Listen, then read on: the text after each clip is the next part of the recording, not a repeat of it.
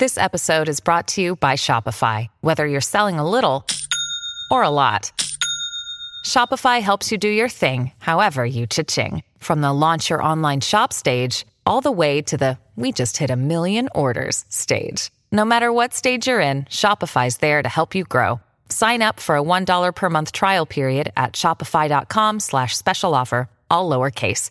That's shopify.com slash special offer. Hola, soy Marcel Barascut y esto es MB Podcast. Espero que les sirva.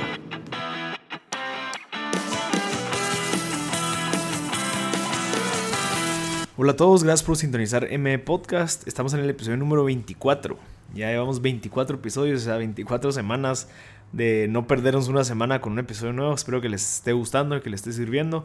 Estamos con José Andrés Méndez, quien es un buen compañero mío de vida, también de, de emprendimiento. Creo que yo lo admiro mucho por, por lo joven que es y por lo que ha logrado. Él ahorita pues es encargado de toda la parte de Next Generation Products en Central America y México. Eh, estuvo viviendo en Costa Rica, lo iban a mandar a, Colombia, pero creo que al final lograron que se fuera a México, donde creo que hay un mercado. Todo lo que hizo en Guatemala, pues quieren que lo vaya a hacer a México, que es un mercado pues sumamente atractivo. Hay un par de regulaciones ahí que es donde hay que ir a arreglar las cosas. No sé cómo funciona, la verdad, pero es bien interesante. Él ahorita pues está trabajando en British American Tobacco, en, pues, en, esta, en esta área de toda la parte de los nuevos productos en mercados emergentes. Eh, la verdad, esta conversación es bien interesante porque él siempre ha sido una persona líder. Eh, me, me, gusta hablar con él porque él tiene otro concepto de emprendimiento. No, él, él asegura y él da por ejemplo de que no tenés que ser un emprendedor de emprender, digamos, un negocio desde cero, sino que vos puedes emprender dentro de una corporación, dentro de una empresa, eh, hacer nuevos productos, hacer nuevos servicios, eh, cambiar las reglas del juego, cambiar el ambiente. Él me contaba de que en, el puesto que él agarró, pues él fue creciendo y se dio cuenta de que la gente no pasaba mucho tiempo con sus familias porque habían procesos muy lentos. Entonces, ¿qué fue lo que hizo él? Se metió a investigar cómo desarrollar unas aplicaciones, se metió a aprender a desarrollar y logró hacer una aplicación que hacía que todo el proceso que se hacía manual se pasó automático y, logró, que, es algo increíble para mí, porque yo creo que valoro mucho el tiempo en familia, de que casi todas las, personas que estaban dentro de su equipo logran irse temprano a sus casas para estar con su familia. Entonces, creo que es algo muy interesante. Así ha ido subiendo siempre en cada puesto, va inventándose algo, un proceso nuevo, alguna manera, una metodología. Él pues es un buen líder eh, con los jóvenes, hay mucho joven dentro de la empresa donde él trabaja, entonces él pues logra liderarlos para que pues se logren los objetivos, que vayan creciendo y pues ahorita como vemos está en México eh, incursionando en una nueva aventura de, lanzar un nuevo producto donde hay muchas regulaciones que va a ser un poco complicado pero no imposible. Entonces em, creo que les puede servir a toda la gente que trabaja dentro de una corporación que, que su meta es, es ir subiendo ir agarrando nuevos puestos, ir emprendiendo nuevos proyectos, servicios. Entonces creo que la moraleja es no darse por vencidos. Si están dentro de una empresa, dar, solucionar, ver cómo pueden mejorar. Como decía ya Argueta, si en dado caso hay un papel tirado, levantarlo, arreglarlo, andar a arreglar aquello, andar a hablar aquel. Pero no te, no te quedes, no te quedes como, no te, quedes, no te quedes con, ah, la madre, yo quiero ser emprendedor, entonces solo se puede afuera. No, se puede emprender de adentro. Y pues puede ser de que sea igual de difícil que emprender afuera, porque al final, eh, al igual que mi compañero me decía, mira, hay mucha incertidumbre también dentro de una empresa, porque en cualquier momento te pueden despedir. Entonces, creo que lo podemos en una balanza y es muy similar. Así que espero que les guste. Este es el episodio número 24 con José Andrés Méndez y gracias por sintonizar M Podcast. Bueno, eh, José Andrés Méndez, ya estamos grabando. De primero todo quiero presentarlo. Él es un buen compañero mío, amigo de la vida. Él tiene una historia bien importante que quiero que la toquemos. Ahorita él se va a presentar, pero quería darle una pequeña intro. José Andrés ha sido un compañero mío de la universidad. Nos hemos ido desarrollando nosotros en nuestros ámbitos.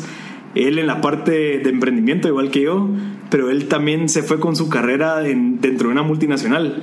Pero toda la, historia de José Andrés es bien interesante porque no solo va a querer trabajar, sino que él quiere disruptir lo que está dentro de un patrón corporativo. Entonces, eh, José Andrés, presentate porfa. Eh, ¿Cómo estás? Bueno, ¿qué onda, Marcel? Qué gusto. Gracias por tenerme acá.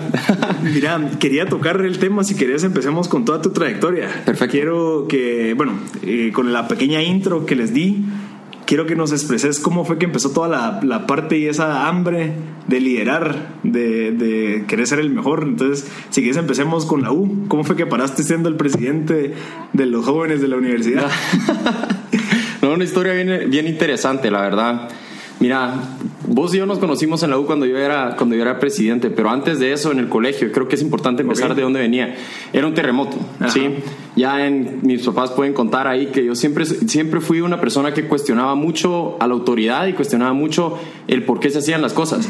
Entonces yo siempre sigo, siendo igual, ¿verdad? sigo siendo, pero en ese momento en el colegio yo tenía muchos choques con mis maestros y no de manera académica, sino era de el por qué se imponían las formas de, de conforme cómo lo hacían, ¿verdad? Las reglas, etcétera. Entonces, al salir del colegio, eh, luego de hacer un terremoto, ahí tuve un par de informes y toda la cosa, me propuse ser la mejor versión de mí mismo. Entonces dije, ok, borrón y cuenta nueva, en la universidad ya estamos en las grandes ligas, esto va a definir lo que va a ser mi futuro y yo puedo ser el mejor. Entonces empecé enfocándome en ser el mejor comparado con los demás. Entonces, ¿qué dije? Ok, voy a ser el mejor promedio de mi clase. Empecé estudiando de noche a noche, sacando los mejores promedios de la facultad y al año 2 me di cuenta de que eso no me llenaba. Entonces decía, ¿cómo, te diste cuenta que querías ser el mejor? O sea, ¿qué fue lo que te motivó? ¿Qué fue lo que me motivó? ¿Cuál fue el switch que dijiste no? O sea, esto es lo que quiero. Mira, todo, todo viene de la historia del colegio. En el colegio tuve muchos conflictos con, con las autoridades y había mucho tiempo en el que me decía, mira, con esa actitud no vas a llegar a ningún lado, sos un rebelde, eh, estás cuestionando la autoridad, tenés que seguir las cosas porque así son, ¿verdad? Y a mí no me parecía esas cosas, ¿sí? Entonces, mucha desmotivación por parte del colegio, tengo que decirlo, decir, mira, no vas a llegar a ningún lado con esa actitud que está retando el status quo. Entonces yo decía, bueno, tengo que demostrarles lo contrario. Yo puedo hacerlo, ¿sí? Entonces eso fue lo que me motivó. Yo entré a la U con 50% de beca, mm. ¿verdad? Y parte de eso fue lo que me dijo, ok, yo quiero ser el mejor, tengo que sacar el mejor promedio y enfocarme en eso. Creo que al segundo año empecé a darme cuenta de que ser, tener entre 90 y 95 ya no había una diferencia. 99, o sea, era pura vanidad. Entonces dije, bueno, ¿qué puedo hacer de extra? Que realmente me ayuda a desarrollarme y que pueda ayudar a los demás. Siempre tuve ese sense de querer echarle la mano a, la gente y también de conocer gente. Entonces me involucré eh, en el consejo de la U. Empecé siendo tesorero de la U, ya luego el año siguiente me tiré como presidente y desde ahí me empecé a involucrar un montón de cosas de la U, que fue donde nos conocimos con el, con el tema de, de Don Nato, que creo que es importante conocerlo. Don Nato, para contarles, eh, fue un conserje que fue nuestro primer amigo en la universidad, porque es la primera persona con la que vos te topabas al llegar a la UNIS. Y bueno, él de la noche a la mañana se enfermó, tuvo una enfermedad muy grave. Y Marcel fue la primera persona que se me acercó yo siendo presidente de la U diciéndome, mira, ¿cómo puedo echarle la mano? ¿Cómo puedo ayudarlo? Él lamentablemente falleció como a los dos, tres días y bueno, a partir de ahí, el interés genuino de querer ayudar a la gente nos llevó a tener otros proyectos, ¿verdad? Estuvimos ayudando a otra persona que nosotros queremos mucho, que se llama Carlos Beltrán, en su proyecto de, bueno, él tenía cáncer de médula, estuvimos tratando de apoyarlo durante todo un año para darle calidad de vida y apoyándonos de los recursos que teníamos en ese entonces, que eran los contactos de la universidad.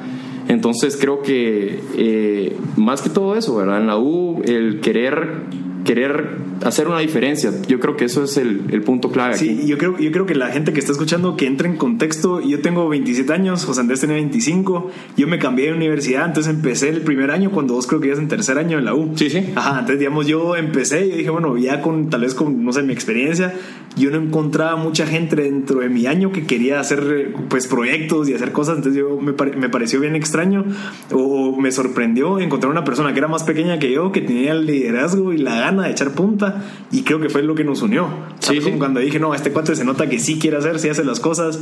O sea, hay mucha gente que habla y dice, sí, ámolo, ámolo, pero al final no pone nada en concreto. Entonces creo que lo que me gustó, que, que, al final creo que fortaleció nuestra amistad fue el no, hagámoslo y pongamos fecha y juntémonos y hagamos esto y empezamos a desarrollar acabar el proyecto para Donato, pues que era, bueno, hagamos algo para recaudar dinero, que hagamos su funeral y hagamos, etcétera y que después se fue desarrollando y encontramos pues a Carlos Beltrán que incluso hicimos como una medio fundación ahí con otros estudiantes de la UNIS sí, sí. como para poder hacer eventos y recaudar dinero fondos para pues apoyarlo también en la parte de sus operaciones medicinas yo creo que lo de Carlos Beltrán nos enseñó muchísimo porque Eh, fue un año duro, ¿verdad? A la, a la, fecha nosotros todavía mantenemos contacto con, con la mamá, pero él tenía un problema, una enfermedad incurable. Yo creo que lo que Carlos nos dejó a nosotros y el, el hecho de querer seguir apoyándolo, porque créanme, ir a buscar plata, ir a tocar puertas no es fácil.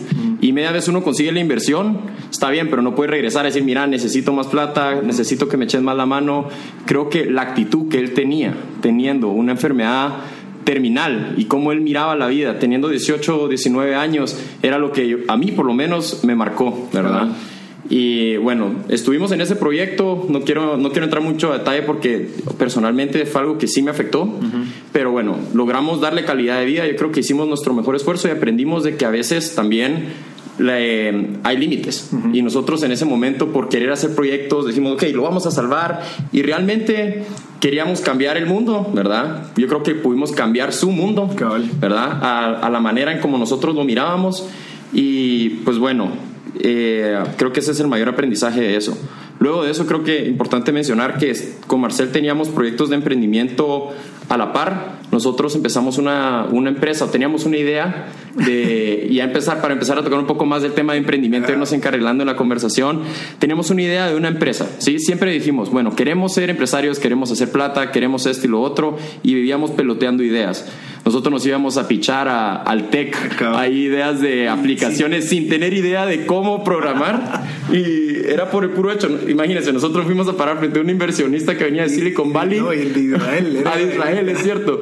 Con María Mercedes ahí, y fuimos a presentarle una aplicación que la idea era muy buena, pero ahí es donde nos dimos cuenta que lo que importa es la ejecución, no, solo, no solo tener una, una idea. Pero eso nos fue fogueando. Realmente lo que tenemos muy en común nosotros, y creo que es un factor determinante de éxito, es el querer hacer las cosas y echarlas a andar.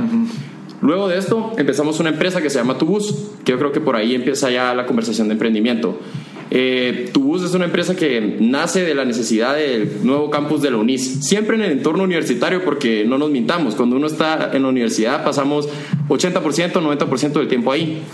Entonces encontramos esto, que la U se iba a cambiar de, de, campus a, a carretera y muchos de los estudiantes no tenían carro que en la UNIS, ¿verdad? Los pasaban a dejar los papás y esto y lo otro. Entonces detectamos que, bueno, podemos hacer un, un servicio de transporte cool.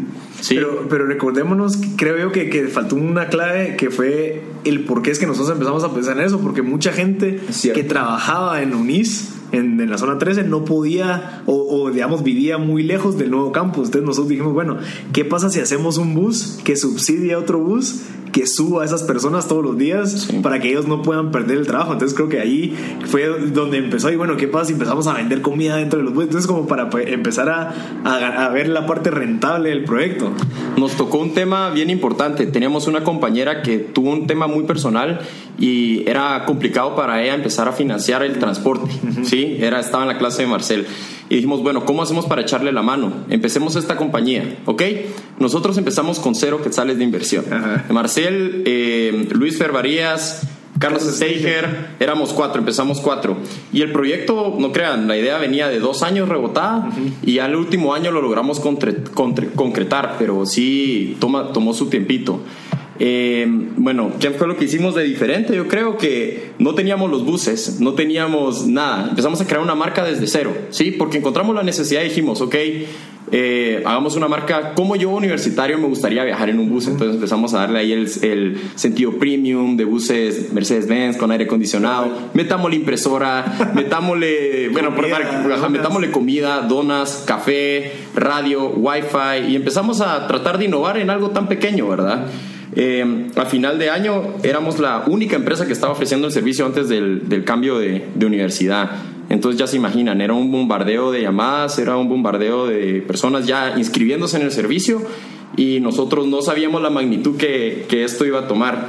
Eh, la empresa la logramos, la logramos concretar, ¿verdad? Salimos en enero y estuvo, la echamos a andar por, por dos años. Ya luego la, la vendimos a nuestro proveedor de servicio porque el modelo comercial fue muy interesante. Y yo creo que ese es un ejemplo de cómo la gente en la universidad puede empezar a tomar sus riesgos y empezar a emprender sin comprometerse a nivel financiero con activos o con una deuda o algo, porque nosotros dijimos, creamos la marca, encontramos la necesidad y vimos que habían cuatro o cinco personas o empresas de buses de turismo que tenían los buses parqueados entre semana. Entonces acordamos un precio, ¿verdad? Y ya no es secreto, porque así fue como lo hicimos. La verdad, la idea es compartir cómo lo hicimos para que ya allá afuera pues se animen a, a echar punta. Y acordamos un precio por semestre. Y la verdad es que nosotros solo éramos intermediarios, entonces éramos dos personas manejando más de siete, siete rutas en la mañana y en la noche y pues atrás de eso una curva de aprendizaje acelerada y un montón de sudor y lágrimas, porque créanme, empezar de cero a, a rutas, a transporte, es, es duro, pero estuvo bueno. Yo, Ah, yo creo que es bueno eh, a la gente que está escuchando de, de el ejemplo y lo que creo, quiero que creo que es lo mejor para aprender es el hecho de, de hacer las cosas. O sea, puede ser de que no me vaya a hacer millonario porque tal vez uno al principio es, ay, quiero hacer esta empresa porque, no sé, así me vuelvo millonario a los Sí. 25 años, no sé.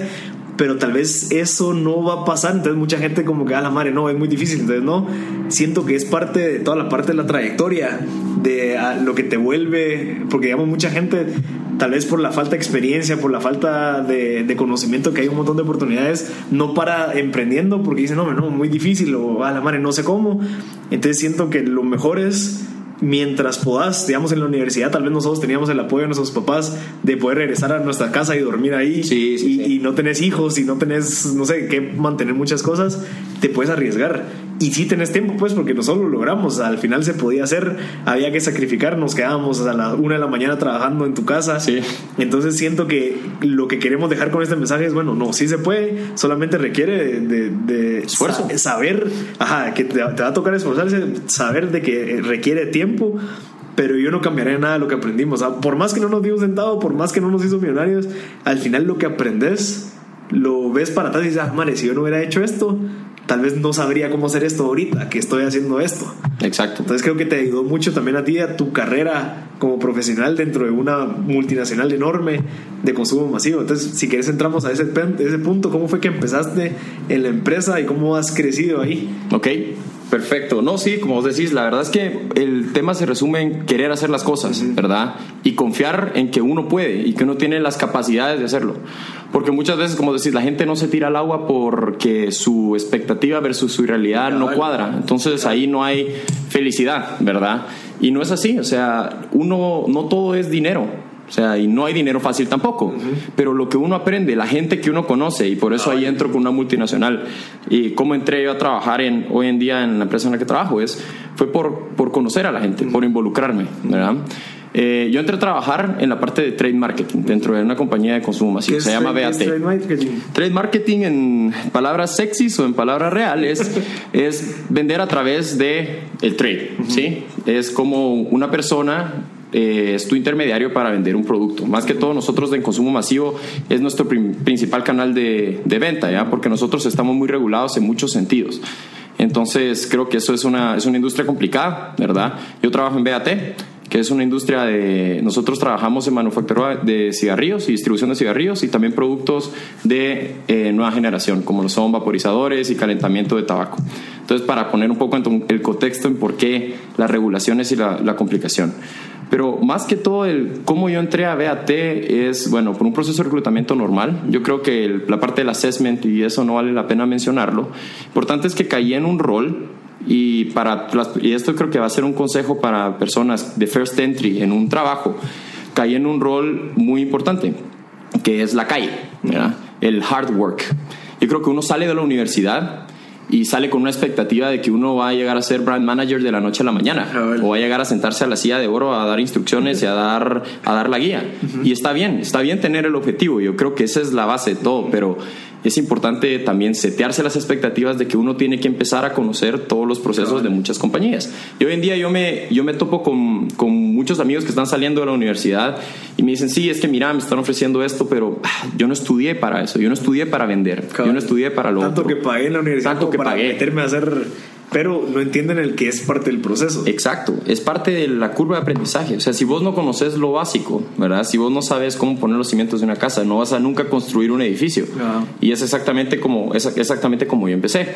Eh, entré muy emocionado, la verdad, porque era algo totalmente nuevo. A la mano tenía tu bus, entonces de cierta mano decía, ok, voy a probar en BAT y si no, y si no sale, pues yo tengo mi empresa de buses. A mí lo que me tenía el orgullo, ¿verdad? Era de que yo era dueño de tu bus. Entonces BAT era para aprender y así fue como, como entré. Luego de esto pasé dos años en BAT en muchos departamentos por cosas del destino, o sea, cosas que pasan en compañías multinacionales, de que la gente se va, de que te necesitan en un puesto y en el otro, pero yo creo que lo que me caracterizó a la fecha era mi actitud positiva. Siempre que había un rol nuevo, siempre que había, mira, vas a estar haciendo double hatting, que se conoce mucho ahí, si hay gente de BAT que va a escuchar esto, pues qué alegre, que te dan, ah, que te dan dos puestos, pero solo es una persona, en lo que viene otra y para haciendo seis meses y no llega, ¿verdad?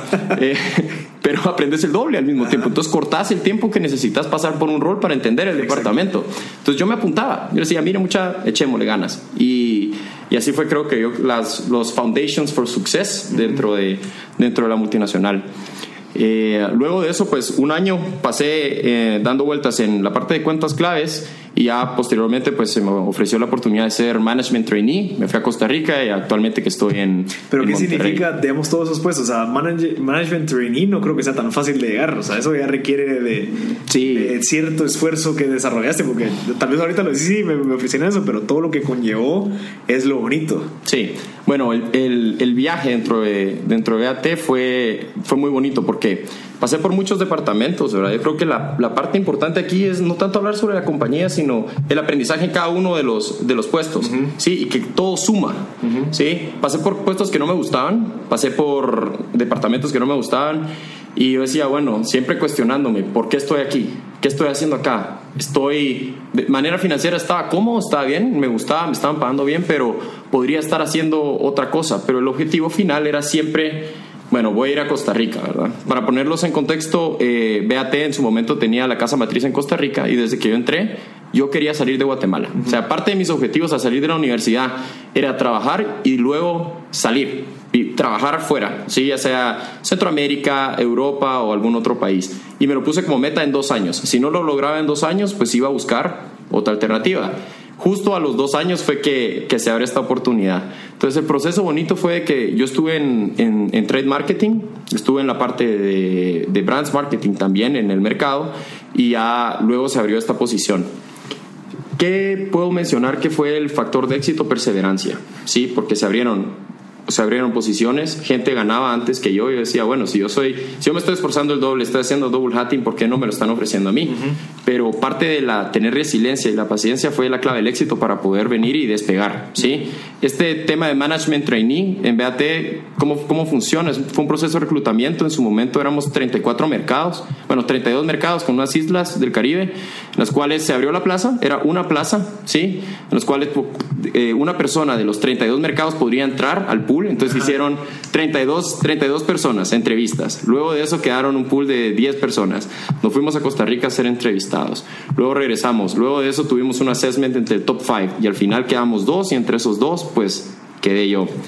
¿Qué fue diferente versus los demás? Yo creo que eh, todo lo que yo había traído de diferente a la compañía en la parte de entrepreneurship, que es lo que vos decís.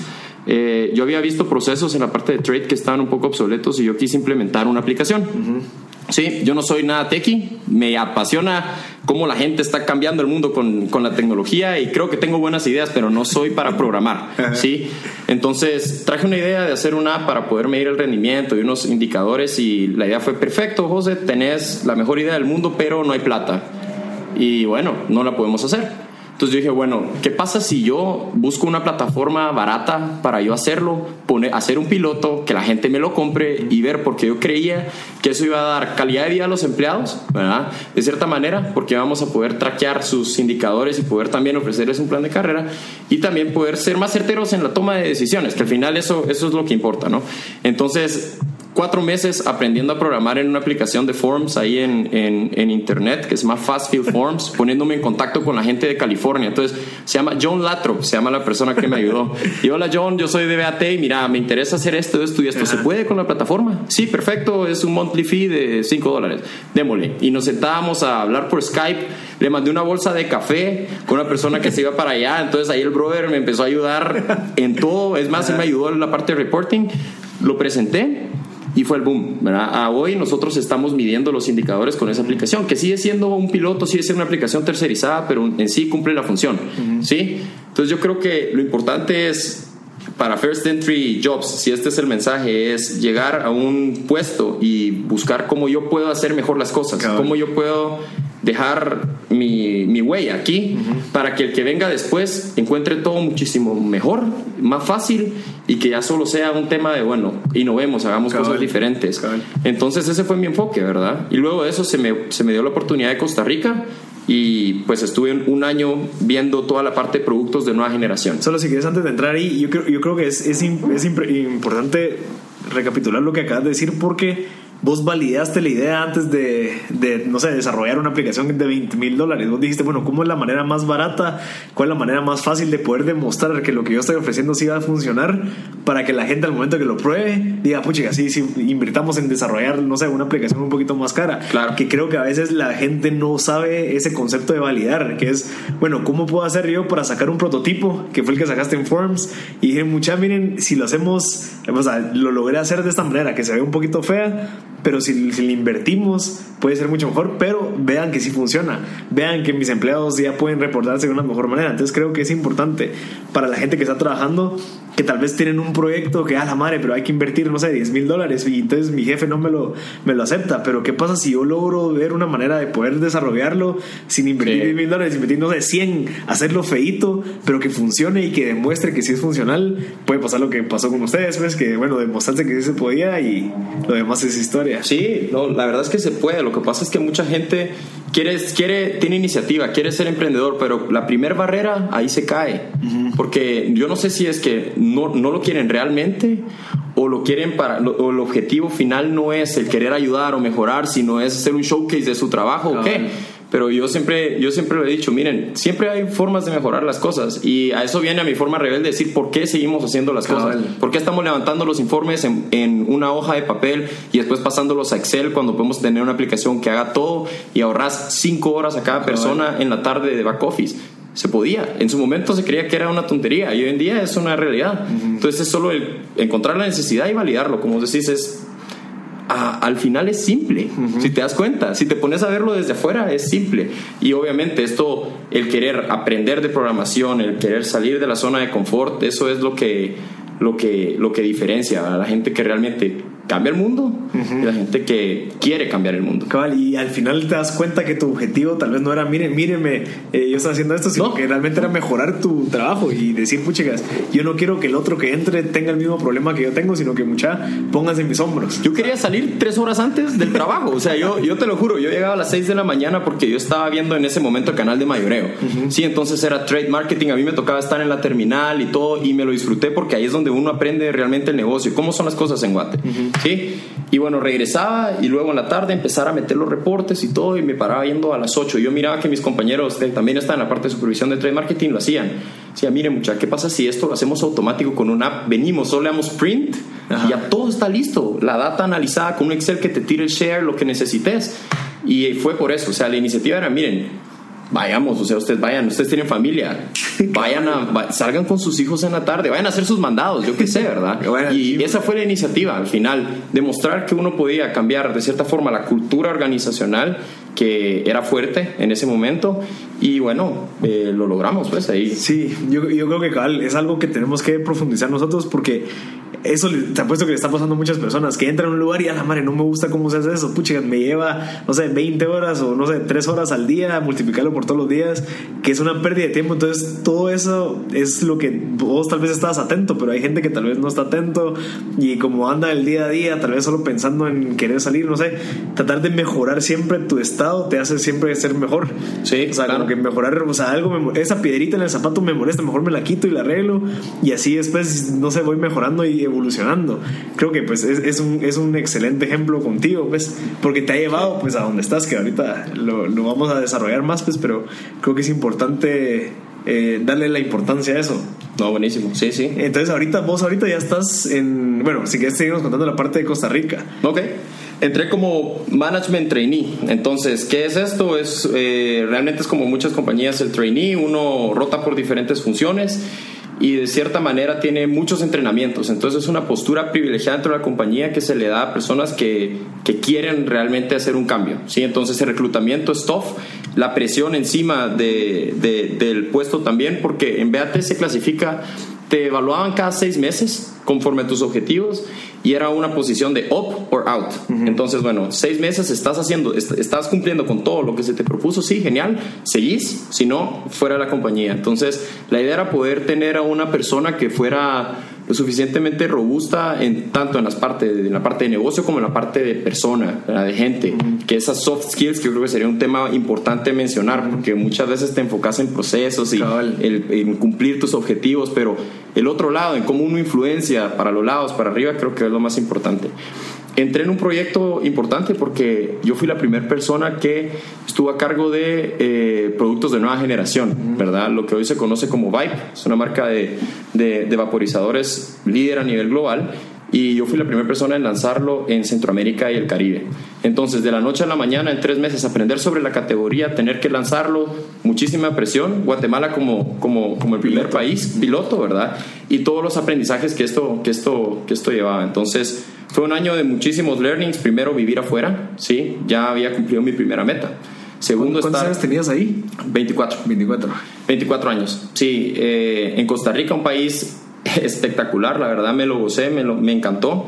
Y lo bonito de haber ido a la región y haber, o haber ido al área y estar ahí fue el hecho de ver que habían muchísimas nacionalidades, éramos 32 mercados, como decía, caribeños, venezolanos, muchísimos, de Costa Rica, centroamericanos, yo como guatemalteco yo tenía esa, ese tema de, bueno, ¿qué pasa si no doy la talla? ¿Qué pasa si los caribeños son muchísimo más tofos, son muchísimo más buzos en el trabajo y todo? Y al final me fui a dar cuenta que nosotros, este, los chapines, somos bien arrechos, o sea, somos capaces de lograr muchísimas cosas y estamos al nivel de gente como Europa, de gente canadiense, de todos lados. Es solo el hecho de cómo uno mira las cosas. Y nos caracteriza ese positivismo de querer cambiar las cosas. Yo no sé, yo me he topado con muchos chapines y también el Rodrigo Herrera, que también se fue después a Costa Rica, que creo que es un caso de éxito muy bonito también. Ahora está en Colombia, lo pude demostrar. Una persona resiliente que también entró en una situación complicada y pues fue creciendo entre dentro, de la empresa. ¿Qué, me, ¿Qué, caracterizó el éxito en la parte de NGP, el, de Vibe y todo esto? Fue pensar como que si fuera mi empresa. Entonces, nosotros lanzamos con un presupuesto muy limitado y siempre estábamos buscando opciones de, de mejorar las cosas. ¿sí? La relación con la gente de, de otros mercados hacía que, bueno, mira, yo no tengo plata para desarrollar mi portal de e-commerce. Entonces hablaba con el de Canadá y mira, échame la mano, vos ya tenías desarrolladores, venite. no me quedaba con que no tengo plata, sino mira, si mi vecino, que era la misma compañía, tenía, no lo conocía, lo buscaba en, en Skype me sentaba una, una TP, como decimos nosotros, que es como videoconferencia tipo Skype, me presentaba, le contaba sobre la ambición, sobre a dónde lo quería llevar y al final me paraban apoyando porque la países con más inversión, ¿no? Y así fue como, como logramos sacar a flote el proyecto hoy en día. Es un plan de crecimiento exponencial Centroamérica y pues va muy bien. Y toda esa parte, digamos, esa actitud que vos desarrollaste de querer, bueno, si no se puede así, asá, ¿cómo crees que la fuiste aprendiendo durante el camino? O sea, ¿qué fue lo que te motivó de, no, me, ¿cómo así que estás haciendo así las cosas y esta Mara dice que no se puede y yo sí lo puedo hacer? ¿Cómo fue? Mira, mi jefe actual dice que yo soy necio, yo soy una persona perseverante, yo creo que eso es la clave del éxito. O sea, a mí, igual de pequeño, mis papás me decían, mira, no se puede, no. Y yo, ¿por qué no? Entonces siempre encontraba formas de, como dicen, de salirme de las mías, pero de una manera positiva. No era haciendo cosas malas, ¿verdad? Pero siempre encontraba la forma de cómo. Y no era, era influenciando, no era manipulando, ¿sí? Y creo que eso fue, yo decía, bueno, no se puede aquí, ok, ¿qué más puedo hacer? ¿Qué más puedo hacer? Y siempre cuestionarme todo el tiempo, porque es un, es un ongoing process, no es algo de que ahí quede el no y lo dejes, lo dejas tirado, ¿verdad? Entonces yo creo que es eso, es eh, tocar la puerta, tocar acá y bueno, escribirlo, escribir qué alternativas hay. Y te lo juro, de las 10 que escribís, más de una te sirve para encontrar la siguiente uno no sabe lo cerca que uno está Ajá. de una persona que puede ayudarlo a uno, ¿verdad? Y es impresionante que buscando ayuda la gente está dispuesta a ayudar. Cabal, incluso la importancia de ser buena, buena gente con los demás, ¿verdad? Porque digamos, Sí. si tenemos una actitud arrogante, no, este no me ayuda para nada, no sé, uno nunca sabe cuándo la persona que está a la par tuya te puede ayudar en algo. Entonces hay que ser, no sé, tal vez ser sonriente, saludar a todos como vos lo haces. Eh, la, la característica de Chepe es, bueno, llego a un lugar y ¿qué onda muchachos? ¿Cómo están? Y me llamo, me dijo José Andrés Méndez y, y empezás a platicar y creo que eso te ha ayudado bastante cabal con el caso de Canadá. O sea, es más fácil poder desarrollar una cooperación con alguien que te ayude si en dado caso vos sos buena onda y sabes de que, no sé, no tenés ningún clavo con ninguno. Sí. Entonces creo que es una característica bien importante. Eh, y eso es la parte de las soft skills que yo quería Ajá. mencionar. O sea, yo cuando empecé en, el- en la universidad y les contaba que yo quería ser el mejor promedio y todo esto, me empecé a dar cuenta que en parámetros de quién, e- qué gente era exitosa, conforme relativo, porque el éxito es relativo para cada uno, ¿sí? Pero que había logrado muchas cosas, yo me daba cuenta que ellas tenían otros tipos de skills. No eran los más inteligentes, no eran genios, eran personas que podían enamorar a la gente, su historia y poderlas llevar a que la gente se, se convenciera de que eso era lo correcto y pues accionar al final. Y yo creo que me enfoqué muchísimo en desarrollar eso, mis leadership skills, el poder venir y bueno, eh, influenciar a la gente, hacerme amigos de la gente y también tener interés genuino en las personas, porque no solo es, mira, te voy a hablar y bueno, ya me ayudaste, como el ejemplo de Canadá, y dejarlo ahí tirado. Ajá. O sea, él hoy en día, él viajó a Nicaragua, yo lo conecté con unos amigos fuera de la, de la compañía, se fue a la playa, estuvo pasándosela súper bien, ahí apoyado por mis amigos y todo. Entonces, es una relación más allá de trabajo. Y eso yo creo que es lo que la gente tiene. Tiene, tiene, que, tiene que ver o tiene que valorar que una vez está en un trabajo y quiere buscar resultados diferentes, pero busca a las personas solo para, para tener un beneficio de ellas. ¿Y qué pasa si yo llego y me ofrezco? Mira, ¿cómo estás? Necesitas ayuda, necesitas que te eche la mano. Eso te va a abrir mil puertas más que andar exigiendo. Entonces yo creo que eso es algo que a mí me ha ayudado mucho, el que realmente a mí me gusta entender qué está haciendo la gente y si yo miro a alguien con, a- con clavos, me gusta involucrarme a nivel personal y profesional y tratar de echarle la mano, porque al final si puedo hacer una diferencia, ¿por, ¿por qué no? Sí, sí, tal vez vos ya pasaste por eso. Ya Sí, sabes. claro. Porque cabal, eso quería decir, digamos, vos estás comentando de que las personas que, que vos ayudas o te ayudan, tal vez en algún momento van a tener que hacer algo que, vos- que vos hiciste. Te decir, no, mira, yo ya lo hice, hazlo así, hazlo así, eh, no hagas esto, o sea, aquello. Eh, como te apuesto que fue con el canadiense, de la parte de él. Sí, sí. Que tal vez él lo había desarrollado y vos le preguntaste, mira cómo lo hiciste, mira, solo hace esto, aquello, no hagas aquello. Entonces creo que es bien importante también dar, va, dar, dar mucho más que recibir. Yo creo que es eso, es más dar que recibir. Y yo hoy en la mañana estaba hablando con mi abuelo sobre, sobre eso, que él me contaba. Yo aprendo mucho de las conversaciones con, con la gente. Entonces, ya sé que me vas a tirar por ahí qué libro está leyendo ahorita, ¿verdad? Y yo les digo, miren, yo viajo, yo no leo mucho, la verdad, porque soy una persona muy, muy audiovisual y soy muy inquieto, ¿sí? Entonces, a mí me gusta sentarme a tomar una taza de café con el vendedor más viejo de BAT que me cuente su historia, por ejemplo, o con mi abuelo y pues yo aprendo a través de, de esa manera. Y pues de los podcasts. Ajá. El de Marcel no mucho, nada, esa mentira. No, sí, sí, pero, pero bueno, y él me decía, mira, yo creo que todas las bendiciones que yo tuve, porque yo sí creo que hay muchas bendiciones, eh, vinieron de que yo siempre estuve dispuesto a ayudar a la gente, me decía mi abuelo. Y siempre yo daba sin esperar nada a cambio y resulta que eso se multiplicaba por muchísimas cosas. Y es ese el querer hacer una diferencia genuina. Yo creo que en eso, en eso se reduce, ¿verdad? Pero bueno, regresando al tema de BAT, eh, terminamos ahí, o sea, te, eh, te cerró el programa, ¿verdad? exitoso, no hubo out, sino fue up, entonces muy contento y luego pues se abrió esta oportunidad en, en México, que ahorita actualmente me acabo de mudar, es mi segundo país, en cuatro años que llevo en, en la compañía, ha sido una carrera, yo considero, de una manera acelerada. Pero de la misma manera, de muchísimo sudor, muchísimas lágrimas y muchísimo, muchísimo esfuerzo. Mira, ¿y qué es lo que te motiva ahorita? ¿Cuál es tu visión? O sea, ¿qué es lo que vos querés lograr dentro de la carrera? Porque de haber pasado en- desde emprender a entrar a una, una carrera corporativa, se podría decir así, Sí. ¿cómo es que vos escogiste? No, realmente prefiero sacrificar ahorita esa gana, esa pasión por emprender y dedicarme ahorita a, a- a estar dentro de una corporación de mil, no sé, X cantidad de países y quiero desarrollarme ahí. ¿Cómo es que vos escogiste ese momento de decir, no, prefiero, prefiero meterme aquí que emprender? Mira, yo... Bueno, o emprender eh, Adentro. tu negocio aparte, pues. No, mira, yo creo que fue mucho el querer aprender. O sea, yo creo que compañías tan grandes te enseñan mucho y tener los recursos para poder vos hacer una diferencia. Sí, entonces yo estando afuera podría tener mil y ideas, pero la ejecución iba a ser muy complicada por el hecho de que tal vez no tenía la inversión o porque no tenía los conocimientos necesarios. Y recién salido de la universidad, siendo honestos, la academia es parte importante, pero uno tiene que aprender de la calle. Y todo lo que yo he aprendido, y creo que ha sido muchísimo de las cosas que he puesto in place. Y he fracasado muchísimo. Y eso es algo que mucha gente no habla. De bueno, mira, tuve zancadillas acá, estuve a punto de renunciar. Hubo momentos en donde ya no quería saber más y Hubo me pasaron. casi te morís. Hubo un momento en donde casi me muero, que vamos a hablar, vamos a hablar de ese tema de tuve un accidente buceando ahí, casi me muero en Tailandia, algo, algo interesantísimo. Que ah, va mucho con el tema de el setearse objetivos y el poder de Sí. la voluntad y la mente, ¿verdad? Pero yo creo que antes de tocar el tema México, creo que es clave tocar este tema porque fue, Démosle. fue en ese proceso de, Sí, de que sí, estoy en Costa Rica, me voy a viajar, no sé, creo que dos semanas te fuiste. Sí. Fueron tres semanas. Fueron dos semanas, me fui a, estuve, estuve en Japón y en Tailandia. Y en Tailandia estaba en una isla que se llama Koh Tao. Entonces, como cualquier persona, yo dije, bueno, voy a aprender a bucear.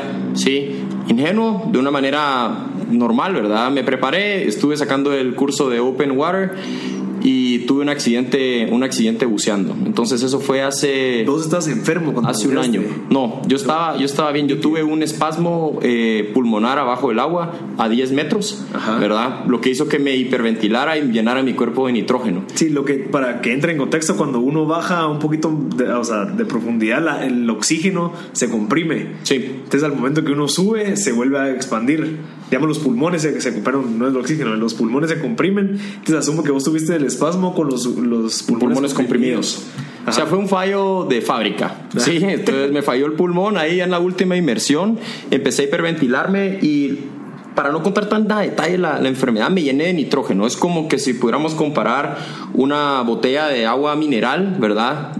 Que cuando la meneas, la meneas, la meneas, está a punto de estallar. Así, estaba lleno de burbujitas. Pero vos subiste rápido cuando. No, cuando yo subí, yo, yo todavía seguí las safety stops y todo, Ajá. ¿verdad? Salí, estuve tosiendo con un dolor en el pecho y bueno, yo le dije al, al guía, ¿verdad? Se llama Dan.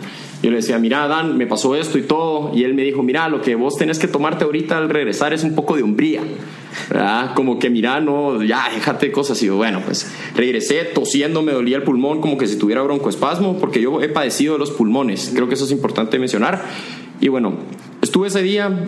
Eh, decompression sickness, solo para ponerlos en, en contexto, es una enfermedad eh, muy fuerte porque afecta al sistema nervioso central, ¿verdad? Entonces te llenas de nitrógeno y las burbujitas de nitrógeno se pueden ir a cualquier parte de tu cuerpo. Es una enfermedad que si no se trata en las primeras 24 horas puede ser letal. ¿sí? Te puedes morir de intoxicación, te puedes morir de parálisis cerebral, pulmonar o infarto, porque te puede llegar al, al corazón.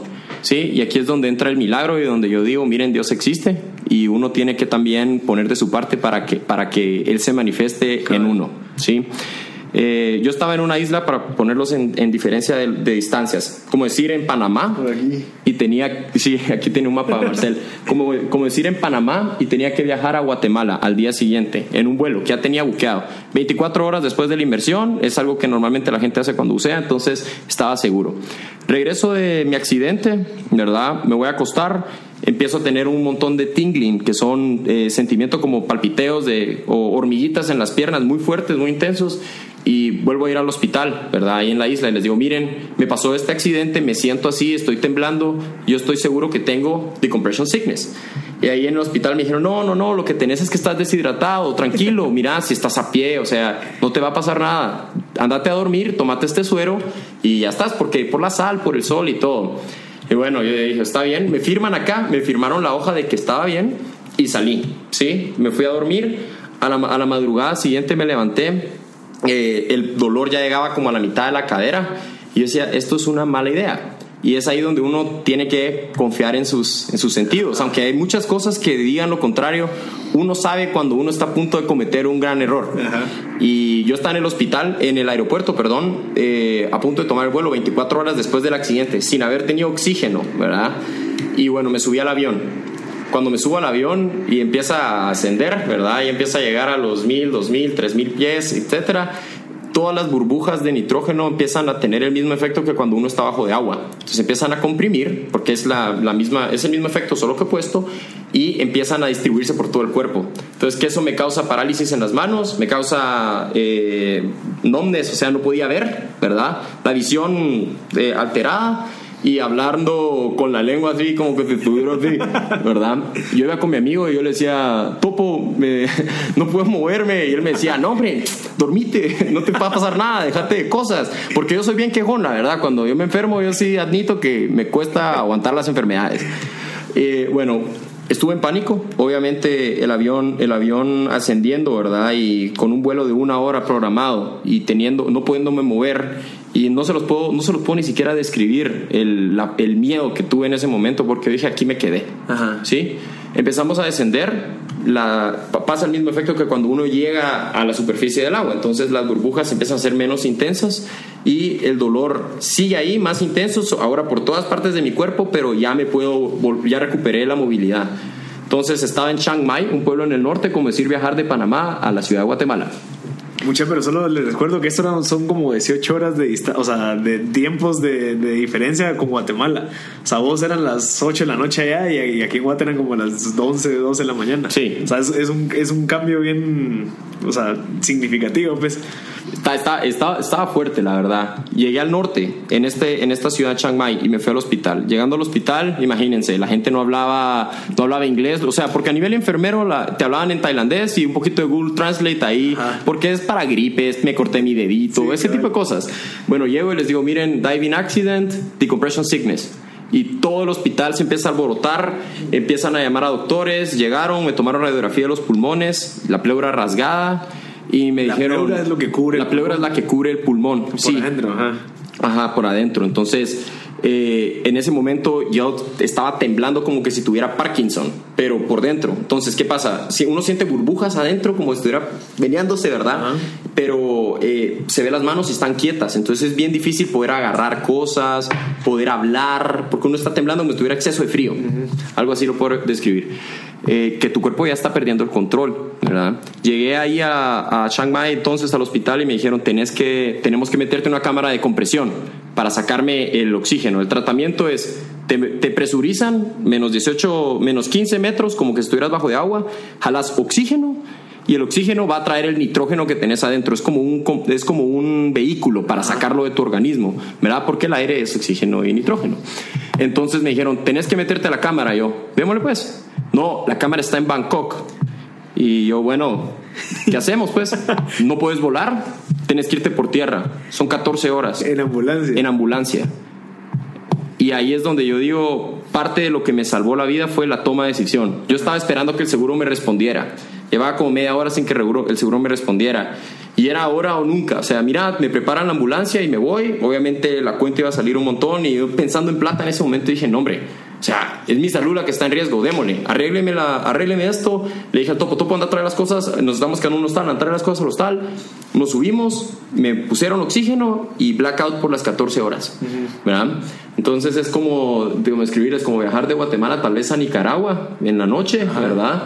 Llegué de madrugada al hospital de emergencia y ya, ya estaba en calidad de, de bulto, o sea, ya había desarrollado bronquitis dentro de, dentro de ese transcurso de viaje por el aire acondicionado y porque mis defensas ya estaban bajas.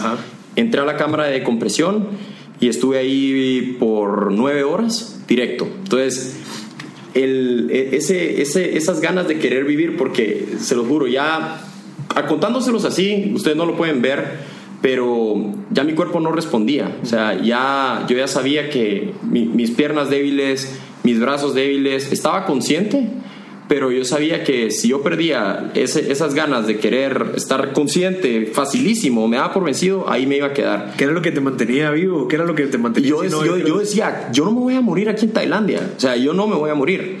Y yo creía, que, yo, yo lo creía de verdad, que yo, puedo, o sea, a mí estas cosas no me van a derrotar, no puede ser que mis vacaciones, buceando, disfrutando, me vaya a morir, es una tontería. Y tosiendo y sacando sangre y todo, ¿verdad? Entonces métame a la cámara. Ok, me metieron a la cámara. Salí y salí con los signos vitales más alterados, porque como tenía bronquitis, te meten bajo presión, entonces hice más esfuerzo, entonces me rasgué más la pleura, fue toda una situación. Resulta que era el año nuevo tailandés, el Songkran, Entonces no había, una mezcla perfecta de caos. No había, eh, no había eh, hospedaje en el hospital. Entonces me tuve que quedar en un hotel a la vuelta del hospital con, con Rodrigo, con el topo. Y él me, él me estuvo dando, él me, él me estuvo cuidando. Realmente fue mi enfermero durante la noche. El mejor consejo del, del doctor fue, mire, manténgase despierto pasando esa noche, porque la expectativa era, luego de la primera inmersión en la cámara por nueve horas, ya tenés que tener un punto de mejora. Y resulta que yo no, yo no mejoré. Entonces él me dijo, mira, yo no quiero, yo no quiero eh, elevar tus expectativas, necesito que alguien de tu familia viaje a Tailandia, por si acaso te quedas aquí, necesitamos que alguien saque tu cuerpo. Y me dijo, no, no, tengas, no tengas altas expectativas, ya hicimos todo lo médicamente posible. Entonces yo te recomiendo poner una alarma cada 10 minutos y que no te des por vencido. Nos vemos mañana. Se fue. Entonces, en ese momento, obviamente, llamar a mi mamá, aquel episodio trágico en donde después de que me dijo, puede que no pases la noche, todo lo que, toda la parte de organización, de pagos, yo no me acuerdo de nada. Fue, sí se mira como en las películas, cuando se pone nombre todo y, y, la persona se adentra. Y uno empieza a decir, ¿por qué a mí? ¿Por qué yo? Y empieza a ver todas las cosas malas que uno había hecho, todo lo que uno tenía que mejorar, ¿verdad? Y en ese momento, llorando y todo, dije, bueno, ¿qué, qué, qué opciones tengo aquí? aceptarlo, hacerle ganas y ver para adelante o lamentarme y, y morirme. Entonces decidí aceptarlo, decidí, ok, esto es tragar fuerte y mantenerme despierto toda la noche. Entonces obviamente fue la noche más dura de mi vida, ¿verdad? Eh, overthinking, yo me quedaba dormido por, me quedaba dormido como por dos minutos y esa, esa, esa casaca de no vas a ver vas a ver oscuro cuando te vas a morir, ¿verdad? O más bien, no mires a la luz, ¿verdad? No sigas la luz, no hay luz, se ve oscuro, es muy oscuro, porque uno empieza a cuestionarse muchísimas cosas y realmente la mente es poderosísima. Entonces ahí fue donde empecé a, a escuchar como meditaciones, me ponía música, eh, tosía, ¿verdad? Muchísimo, porque ya estaba con antibióticos y todo, entonces ya empezaba a hacer efecto toda la parte de la bronquitis, que te da mayor calidad de respiración y por eso ya puedes estar más fuerte y todo, aún así con la decompresión encima, ¿sí? Yo recibí oxígeno a las 48 horas más o menos del accidente y normalmente es inmediato. Entonces yo soy uno de los, no sé cuál era la estadística, era entre 13 y 20% de los que sobreviven a ese tipo de enfermedades. Entonces, la noche fue crucial, ¿verdad? El apoyo de obviamente mi amigo fue clave porque él me daba, me, daba de comer, me dio de comer esa noche. O sea, yo estaba en calidad de ya, ya no. Sí. Eh, ya creo que ya me extendí con esto, pero lo importante ahí es, esta noche la decisión fue no, no, no, y encontrar la forma de cómo mantenerme despierto. Entonces, ¿por qué me voy a morir acá? ¿Qué estoy haciendo acá? No, hombre, o sea, tomando agua, teniendo pensamientos positivos, mañana va a ser un día mejor, sabiendo que realmente no, pero solo programarme de una manera positiva hizo que esto caminara para arriba. La expectativa de los doctores, ellos decían, mira, o sea, no sabemos cuántas semanas vas a estar acá. Yo estuve una semana en cámara y salí, me dieron el sign off y mm, obviamente esto me impactó de una manera psicológica muy fuerte porque empecé a tener miedos, sí, ataques de pánico, cosas postraumáticas, pero sobreviví sobreviví. Mi tía llegó, o sea, es importante mencionar, mi tía llegó a Tailandia cuando yo ya estaba a los dos días, porque obviamente un, un viaje desde los estados. ¿Por qué mi tía? Porque mis papás tenían que ir a Costa Rica, sacar visa, era fin de semana, dos días y viajar, pues ya no me iban a encontrar, vamos. Entonces, fue eso. Yo creo que el querer vivir, el estar positivo y yo llegaba al hospital y me, me preguntaban, ¿cómo estás? Estoy bien, estoy súper bien, ya estoy sano. Y no, o sea, estaba temblando y todo. Y me decían, pero mira, ¿cómo te sentís? Les decía los síntomas, tampoco mentía. pero me metía a la cámara hiperbárica y la cámara hiperbárica tiene tele, por ejemplo. Decía, mira, poneme películas de risa. Y matándome de risa con alguien que no hablaba mi idioma. Entonces, Deadpool, por ejemplo, que es una película súper cafre. Y eh, las malas palabras son internacionales. Entonces, matándome de risa con el enfermero, ¿verdad? Y ese tipo de cosas yo creo que el positivismo, el querer estar, estar presente y no salirme de mi zona, sino enfocarme en sobrevivir, pues fue el éxito. Y hoy en día eso me dijo, ok, y es mi calidad de vida. ¿qué es lo que te ha llevado a querer ahora estar en México y enfocarte en tus metas y esto y lo otro? Es que uno mismo es su propio límite, vos. El hecho de cuando uno ya supera una, una situación traumática como la muerte, ya solo el cielo es el límite. Y no puede haber una persona que te venga a decir que no sos apto para algo, que no sos bueno para algo. Porque uno tiene que confiar en sus skills. Y normalmente uno vive en función de las opiniones de los demás. Y aunque uno no lo quiera aceptar, la red social, estar metido en Facebook, en Instagram y todo ese rollo, y bueno, yo no, yo no digo que esté mal, pero si te, realmente te importa cómo la gente te ve, pues, y influye en tu, en tu carrera, en tus decisiones de vida, en si tenés o no novia, etcétera, pues ahí estás un poco desbalanceado. Y creo que eso fue lo que a mí me enseñó esto. Yo necesitaba este call to action. Cabal, eso te quería, quería desarrollarlo. Cuando, cuando saliste de eso, fue como que, bueno, borrón y cuenta nueva. ¿Qué pienso ahora? O sea, ¿qué, ¿cuáles fueron tus metas desde ese momento? O sea, dijiste, no, voy a quitar esto y me voy a enfocar en esto porque ya sé que en, un 2x3 ya mañana puedo, puede que me pase algo y que ya no siga. Entonces, ¿cuáles fueron esas decisiones? ¿Qué cambié? Ajá. Cambié una vida de expectativa por una vida de apreciación, creo yo yo siempre esperaba más. Era una persona que, no, que tenía sed de todo y por ende siempre iba muy rápido, buscando oportunidades y todo esto. Y empecé a darme cuenta de, bueno, soy una persona muy dichosa de hoy estar acá y, y, no apresurarme tanto. Sí, yo creo que lo primero que cambió fue mi relación familiar. Yo al irme de Guatemala, pues de cierta forma fui muy distante y hoy en día algo que, que estoy muy orgulloso es de que mi, la relación con mi familia es la más cercana que alguna vez tuve de, durante todo, todos estos años. Era algo que, me, que yo tenía, de estos regrets que me pasaron ahí, arreglarlos. Los regrets uno lo sabe, ¿sí? Y uno los tiene contaditos. Y empecé a arreglar cada uno de esos durante el año pasado, ¿sí? arreglar la relación con mi, con mi familia, tratar de estar más presente para las fechas importantes con mi mamá, por ejemplo, echarle la mano a alguien si tiene, si, tiene, si tiene necesidad, ya sea de plata o alguna otra cosa, y también a ser un poco más humilde. Yo me creía Superman, ¿sí? Y por ende, yo creo que eso me ayudó también a, sobrevivir, pero el hecho de, bueno, a mí no me pasa nada, tomar riesgos, metámonos a bucear, démosle mañana, tírate de bungee, démosle, hacer un poco más eh, analítico respecto a los riesgos que estoy tomando y creo que eso me ha ayudado a ser un poco más eh, a enfocarme más. Yo creo que eso es algo bueno. Y con los cambios que hiciste, ¿qué mejoras has visto ahorita en todo tu desarrollo desde ese día? De que vos dijiste, no, ya no voy a hacer esto, voy a hacer aquello. ¿Qué cambios y mejoras has visto? Creo que es mucho de actitud, vos, y cómo abordaba las situaciones. Creo que he sido más resiliente y más paciente a los cambios porque todo toma tiempo, lo que te decía eh, también a, entender de que si las cosas no pasan, está bien, no es que lo haya hecho yo mal, porque a veces yo me castigaba así, no, no me salió, cometí un gran error, etcétera, y no, hombre, move on, ya pasó, démosle el para adelante.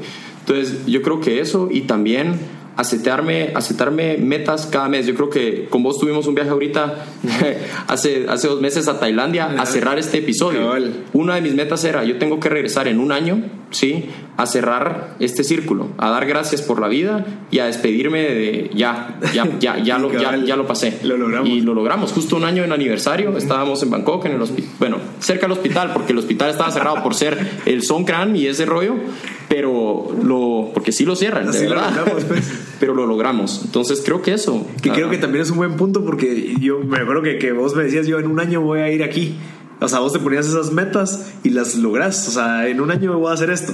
Y ya terminás en un año cabal estando en ese lugar o logrando aquellas cosas. Entonces, creo que cabal va muy de la mano con las metas mensuales que estás diciendo vos y también las metas en sí, generales, pues, porque si no tenés metas dentro, ya sea emprendiendo o ya sea dentro de una empresa, creo que no tenés a qué apuntar. Sí, creo que te vas, te vas sin guía, sin brújula. O sea, lo importante es tal vez, la meta es estar en, y, yo se los digo, a mí lo que me apasiona y yo trabajo muchísimo para viajar, porque yo aprendo de otras culturas de esta manera. Y yo me miro viajando muchísimo. Em, lo que vos decís, yo escribo mis metas, ¿sí? Y era algo que no me había dado cuenta. Eh, justo a, un año de cuando yo estoy en Tailandia, por ejemplo, que fue algo que me propuse, porque desde joven yo siempre quise ir ahí lo vi que lo había publicado en mi Facebook wall hace un año. En un año voy a estar ahí y boom, se me cumplió. Y así como eso ha pasado, ese seteo de objetivos, me han pasado muchísimas cosas. Por ejemplo, con lo de México. O sea, yo dije, bueno, el otro año, cerrando el programa de trainee, yo quiero estar en un mercado grande. Quiero estar acá y le tiré a México. Mira, si desarrollemos eso porque nos queda poco tiempo y eh, México O sea, vos estás ahorita llegando a un lugar donde no está Vape, Vibe, Sí. y vos lo estás desarrollando en un país de cuántos millones de, de personas. ¿Cuántos hay ahí? Ah, es, es 150. 150 millones de personas. Sí. O sea, pasando de Costa Rica o Guatemala, de no sé, 16, 5 millones de personas, pasas a un mercado de 150. ¿Cuál es su estrategia? ¿Qué es lo que vas a hacer? Yo creo que es más, no tanto es para México, sino es la estrategia de Centroamérica. Al final, mi función sigue siendo, sigue siendo el desarrollo y encuentro de nuevas oportunidades con la parte de productos de nueva generación. ¿Qué fue lo que hizo que, que terminara? Bueno, bajose a México o bajose a Colombia o a dónde me, a dónde me jalaron, era la expertise de haber asumido el reto, de haberlo lanzado en Guatemala y haberlo hecho bien, paso a paso, a su manera, ¿sí? sin con limitantes de presupuesto y todo lo que, lo que hablamos. Entonces ahorita las responsabilidades son mayores, la presión es muchísimo más grande porque no solo es ver, la parte de México es, es un tema complicado porque hay un tema regulatorio en el cual nosotros no podemos vender productos de vapor ni productos de calentamiento de tabaco, tampoco la competencia. Entonces, pero cómo nosotros buscamos oportunidades en nuevos mercados, cómo nosotros nos estamos moviendo. Entonces yo creo que lo bonito ahí es ver que mi objetivo principal era, primero, estar viviendo en diferentes países, estar conociendo, ¿sí? Segundo era estar en algo que de verdad me mantuviera despierto, que yo dijera, domingo estoy pensando cómo hacerle, sábado, y no es, mi, no es mi compañía, pero yo la quiero como, como mía, ¿verdad? Y es ahí donde tocábamos el tema al principio de, ¿qué te dijo de por qué decidiste salir de emprender versus eh, meterte en una compañía multinacional? No lo dejé hacer. O sea, lo estoy haciendo de una manera paralela, que es esa parte de, de second hand income. Ajá. ¿Sí? Yo tengo una importadora de carros, aparte que es un negocio que tengo con mi, con mi papá, que es un negocio del cual yo no vivo, ¿sí? Pero es de mis inversiones donde yo estoy metiendo mi plata para generar. También he invertido en cryptocurrency, lo hemos hecho, hemos cometido errores, pero es eso, es el tema de siempre andar buscando cómo, cómo generar, porque mi objetivo en BAT y en una compañía multinacional no es hacer riqueza. O sea, yo no me quiero volver millonario estando ahí.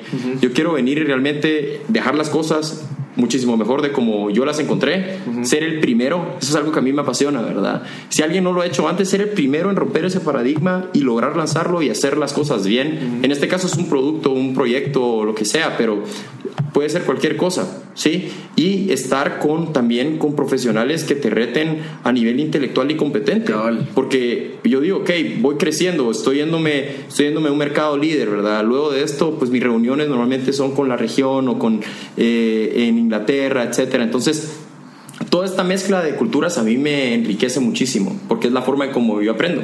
Y al final es eso. O sea, y también considerar tu corta edad, pues, o sea, vos de 25 años ya teniendo conversaciones con gerentes de, no sé, 40 años, jefes que, que te exigen como que si tuvieras, no sé, no- yo sé que la edad no es muy relevante al final, pues, Sí, no. pero es muy difícil encontrar una persona de 25 años ya metido en ese rollo con, con esa cantidad de gente tan profesional y con tanta experiencia, que creo que es algo de lo que hablábamos, que es la importancia de aprender. Sí. Sacarle el jugo a, lo, a donde estás. O sea, si estás aquí, sacarle el jugo, sacarle, a, eh, no sé, aprender de tu jefe, aprender de las personas que te rodean, porque así es que te vas abriendo puertas y Mira, oportunidades. es si vos te vas a meter a hacer algo, hacelo con excelencia. Tener compromiso y tener involucramiento. Es que no se necesita una fórmula mágica. La universidad, si voy a estar en el consejo, voy a ser el, voy a ser el presidente Ajá. y tengo que hacer lo que sea para lograr ese objetivo. ¿Ok? Voy a estar en, la, en, en, en BAT, voy a entrar a hacer esto, voy a ayudar a, a Carlos Beltrán, entramos, juntamos un equipo de trabajo y lo hacemos bien, no solo lo llamamos un día. Entonces esa consistencia y realmente el tener el objetivo grande a lo largo, porque va cambiando el camino, uno se va desviando, lo puede acortar, lo puede alargar, pero al final es eso, ese, esa gana de querer seguir aprendiendo y entender que uno no es perfecto. Yo creo que eso también es bien importante porque a veces uno sale siendo de la universidad o aprendiendo ya con sus empresas o en su rol actual y cree que uno es la última coca del desierto, ¿verdad? Si lo quieres ver así, es cierto. Y no, uno tiene muchísimo que aprender. Y el día en que vos te das cuenta de que, ok, aquí lo único que me queda es seguir aprendiendo, es donde vos vas abriendo los ojos y vas diciendo, ok, es un, es un playground en donde uno puede construir muchísimo. Entonces, es eso, o sea, es importante también encontrar la parte de- del balance, porque no todo es trabajo, no todo es la parte de, de emprender, no todo es dinero, sino encontrar uno su pasión y su vocación. Y como yo les dije, la mía es viajar. Y mucha gente me ha preguntado, ahorita que, que, que estuve aquí en Guate, mira, vos sos mochilero ahora, ¿o qué onda? Y ando viendo que vos estás por todos lados, todos los fines de semana. Y yo quería mencionar esto en el podcast y no es que yo sea mochilero, que, sea, que ande de vago o que no, créanme, entre semana me fajo, pero yo sé que quiero, sé que me gusta y yo vivo por eso. Entonces yo el viernes en la noche no me importa manejar siete horas para llegar a San Antonio, Texas y pasar el fin de semana ahí, en lugar de estar gastándome la plata saliendo a joder, saliendo a, de fiesta, etcétera, etcétera. Entonces yo creo que el mensaje aquí es cuáles son tus prioridades. Ajá. ¿Sí? Si vos realmente querés viajar, querés ir a Tailandia, como mucha gente, o querés, querés irte a Rusia, al mundial y todo, ponete el objetivo. Si es por plata, ahorra poco a poco pero no solo, no solo, no solo decides, tenés que ser consistente entre el deseo o el objetivo y las acciones que estás tomando para llegar ahí. Si no, lo siento, pero es, es, mentira. Cabal, yo creo que vos lo que haces es, ya sabes tanto qué es lo que querés que ya no te preocupas en lo demás, entonces ya estás más, más enfocado. Entonces, digamos, si yo quiero viajar los fines de semana, ya sé que no voy a querer ir a una fiesta que va a haber el sábado, porque yo sé que ya entonces como que te enfocas y sabes que, que enfocar tus recursos, o sea, ya sea dinero, tiempo, esfuerzo de, de, pensar qué es lo que vamos a hacer, creo que es lo que hace que vos logres cumplir, o sea, ¿cómo haces para trabajar tanto y a la vez, eh, no sé, disfrutar el fin de semana en una playa, no sé? Sí, sí. Es como que vos vas quitando cositas y porque ya tenés bien priorizado, o sea, tenés tus prioridades bien establecidas. Creo que es algo que, que podemos resumir eso. Sí, sí, exacto. Este es, es tener prioridades, tener metas, o sea, y esto puede sonar muy a consejo de abuelo, muy retrógrado, ¿verdad? O lo que quieran, pero funciona. Escribirlas en papel, eso es lo, lo mejor que uno puede hacer. Créanme, es, es, un, es una fórmula mágica. Al año uno llega, abre el libro y lo encuentra. Encuentra que uno hizo A, B, C, D. Y este año yo me seteé cuatro metas principales, de las cuales espero que, espero que se cumplan. Ya en un año vamos a ver si hacemos el otro episodio y ahí les voy a contar si, si sí se lograron. Pero es eso, es, yo creo que la parte importante y lo que resumimos todo es uno confiar en uno mismo, en que uno es capaz de hacer las cosas independientemente lo que uno haga. Seguir su pasión, ¿verdad? Que ya sea emprender, ya sea ser Instagramer, blogger, lo que sea y también la parte de ayudar a los demás. Entonces eso... Mira, eh, sí, bueno, no sé qué le pasó a la luz. no, Se fue la luz. Eh, si quieres para ir terminando, ¿qué le recomiendas a la gente que está ahorita, no sé, graduándose de la U o que está en el camino de ir a trabajar a una corporación o, o está en esa bifurcación de, bueno, quiero emprender, quiero hacer mi, mi, mi, no sé, mi empresa de diseño o quiero meterme a estas empresas que yo sé que, no sé, me va a llevar mucho tiempo a ser gerente? ¿Qué le recomiendas? Primero que encuentren cuál es el, el porqué de las cosas, ¿verdad? ¿Por qué me quiero meter a una compañía? Si es por querer ser el gerente, por renombre y por estatus, yo creo que eso está mal, ¿verdad? Personalmente yo lo creo, pero si es por querer aprender para luego poder aplicarlo en otra compañía, creo que es un buen start, ¿verdad?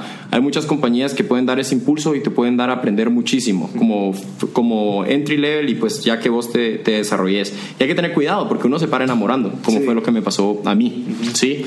Y la parte de emprendimiento, yo digo, uno no tiene que esperar para salir, uno no tiene que esperar a mañana, ¿verdad? Y con mi hermano hemos tenido estas charlas, mi hermano tiene un, una empresa que se llama Happy People y ellos generaron una cultura y un movimiento muy bonito de ecoturismo en Guatemala, de universitarios que viajan eh, a conocer Guatemala, porque normalmente uno viaja para conocer afuera, sí, uno conoce claro. Huehue y uno ya anda eh, en Tailandia, yo no conozco Huehue, entonces ahí me pego yo mismo, pero es eso, o sea, es es encontrar lo que uno quiere, ¿verdad? Y no tiene que esperarse a, a, mañana. Yo creo que es poner las manos en acción. Y si yo tengo mi idea, llamar a mis cuates, pedir la pizza, quedarme a las 2 de la mañana, escribirlo y ver qué voy a hacer en la semana. Uh -huh. Es así de simple. Pero, ¿qué tanto lo quieren? Cabal. Eso es lo importante. Excelente. ¿Qué tanto querés tener eso? ¿Qué tanto querés tu empresa de diseño? ¿Qué tanto querés entrar a una multinacional? ¿Qué tanto querés la plata? Eso depende de ti. Uh -huh.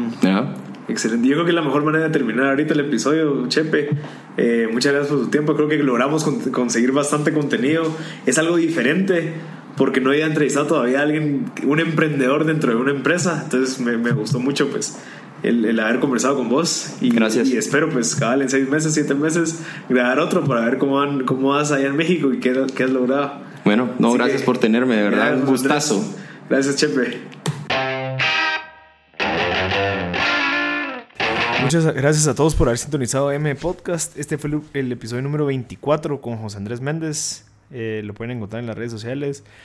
Eh, muchas gracias a todos por siempre sintonizar. Creo que son, han sido 24 semanas bien interesantes, eh, duras, pero creo que de mucho valor. Eh, espero que después de 24 semanas alguien que haya escuchado todos pues haya mejorado en cierta parte de su vida. Pues animado a lanzarse a cumplir sus metas. Sí he escuchado de bastante gente que ha empezado un par de negocios un par de cosas que ellos querían hacer por haber escuchado historias tan inspiradoras. Así que, que bueno, creo que se ha logrado el objetivo. Eh, así que, gracias. Eh, lo recuerdo de, seguirnos en las redes sociales. En Instagram estamos como Marcel Barascut. Ya no estamos como M Podcast. Eh, en Facebook estamos como M Podcast. Vean los videos en YouTube. Estén pendientes de los giveaways que se hacen en Facebook y en Instagram para que pues tengamos una dinámica y puedan aprender de los libros que nos están recomendando todas estas personas. Entonces creo que es bien interesante. Eh, muchas gracias de nuevo, espero que les sirva y les recuerdo que si saben de alguien que les pueda servir este episodio, pues compartirlo. Creo que sharing is caring, así que les agradezco a todos y gracias por sintonizar M Podcast.